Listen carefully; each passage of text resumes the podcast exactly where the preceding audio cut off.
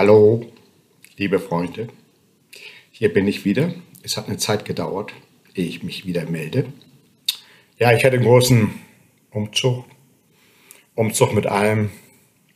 Nicht nur mit meinem Gepäck Richtung Schweiz, sondern auch den Umzug von meinem alten Laptop zu meinem neuen Laptop. Und nun ist mehr oder weniger alles ähm, wieder im Lot. Und nun kann ich fortfahren mit meinem Podcast. Und äh, der erste ist natürlich, wie kann es auch anders sein, wenn ich schon Richtung Schweiz gehe, dann sollte ich auch ein bisschen über die Schweiz sprechen und meine Gedanken darüber äußern. Ich liebe die Schweiz, ich liebe die Natur, die Berge, die frische Luft und auch die Menschen.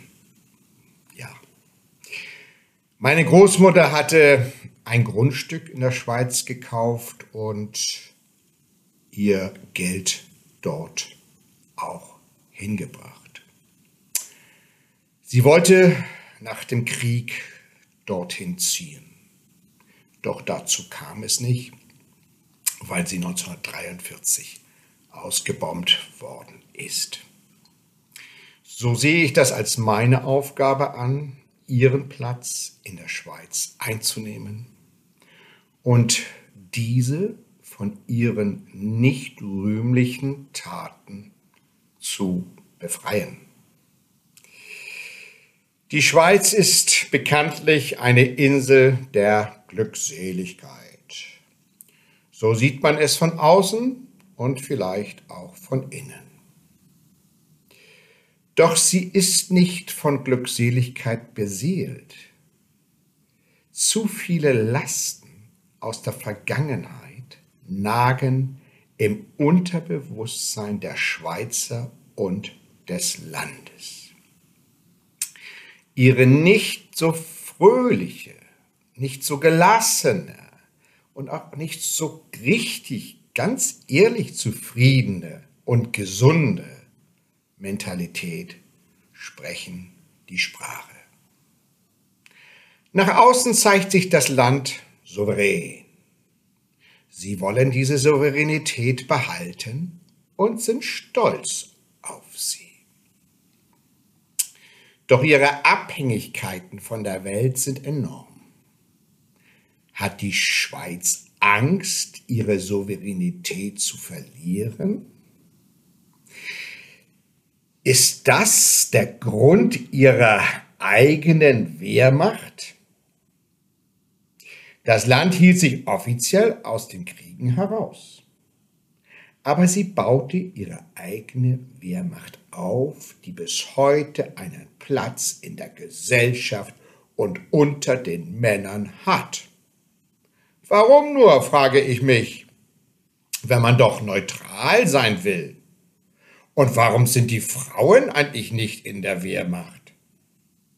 Benötigt man die Wehrmacht, um die Kriegsgeräte, die man ins Ausland verkauft, im eigenen Land vorher durch die Wehrmacht zu testen? Oder warum braucht man sie? Es ist ein Irrtum zu glauben, dass die Schweiz unabhängig ist. Sie ist abhängig.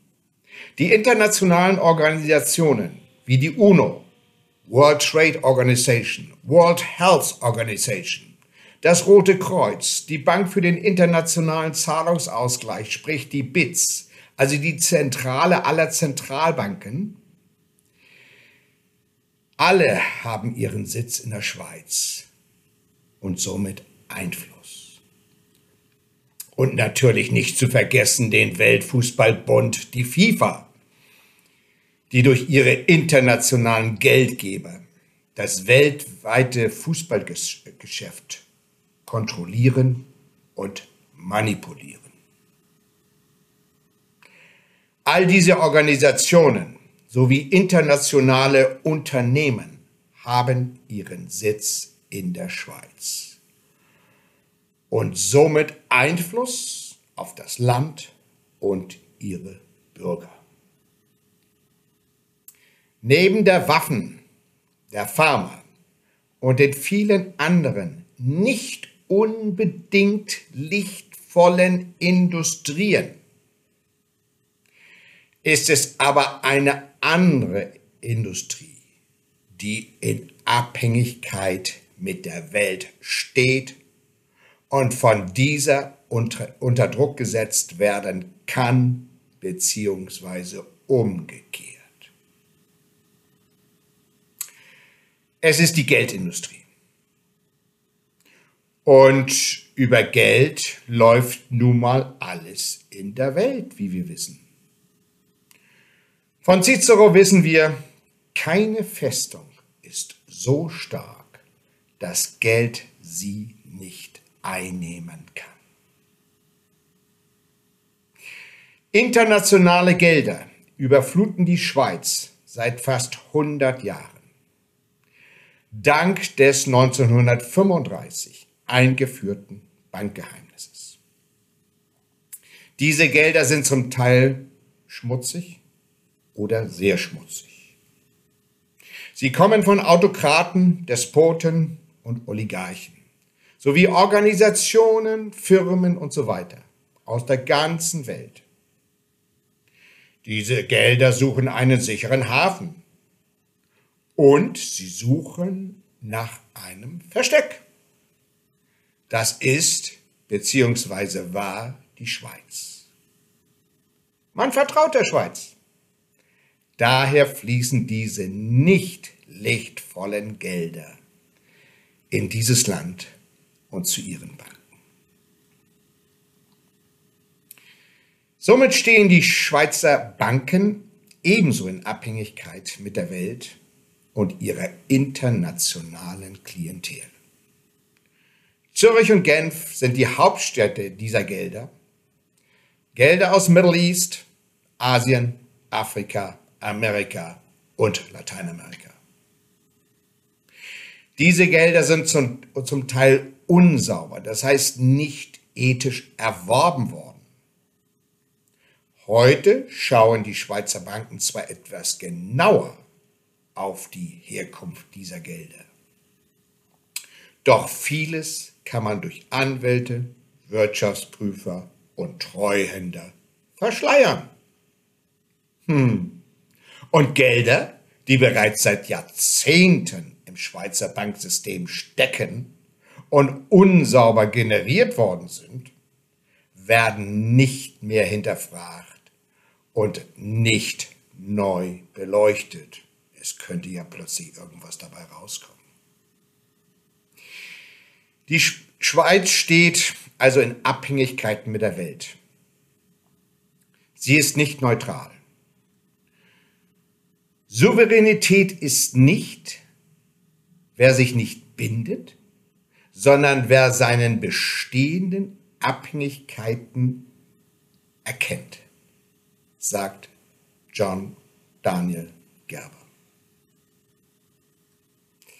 Wie kann sich das Land von diesen teilweise blockierenden Abhängigkeiten befreien? Wie könnte die Zukunft der Schweiz aussehen?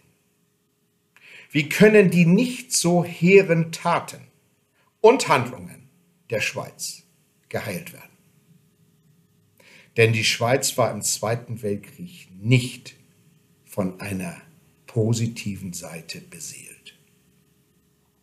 Auch ihre Taten während des Apartheid-Regimes in Südafrika lasten auf der Seele des Landes und ihrer Menschen. Die damaligen Menschen waren involviert und das lastet unbewusst auf ihre heutigen Nachfahren. Dieses muss geheilt werden. Die Schweiz war seit jeher für Gesundheit und alternative Formen bekannt. Ich denke zum Beispiel an Monte Verita, das Zentrum einer neuen Be Bewegung von Lebensformen und deren Besucher in den 20er Jahren, wie zum Beispiel Carl Just, äh, Gustav Jung, Sigmund Freud, Rudolf Steiner und viele mehr. Die Schweiz macht gesund durch ihre Berge, die Natur und die Luft, wie am Anfang gesagt. Sie ist ein Hort, der Lebenskraft verspürt.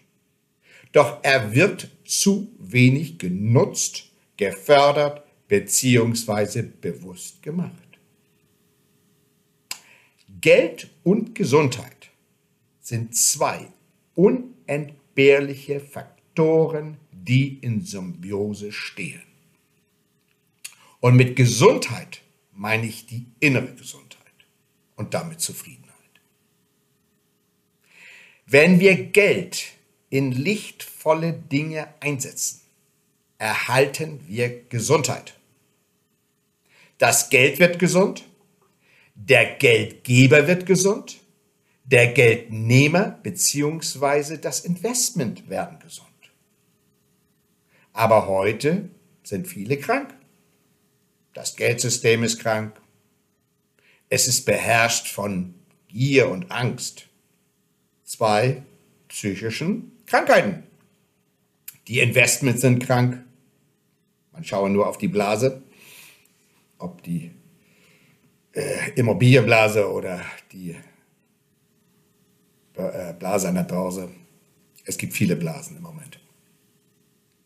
Die Geldgeber sind krank, da das ursprünglich generierte Geld nicht auf saubere, lichtvolle Art und Weise erworben und in dieser Form an die Nachfahren weitergegeben worden ist.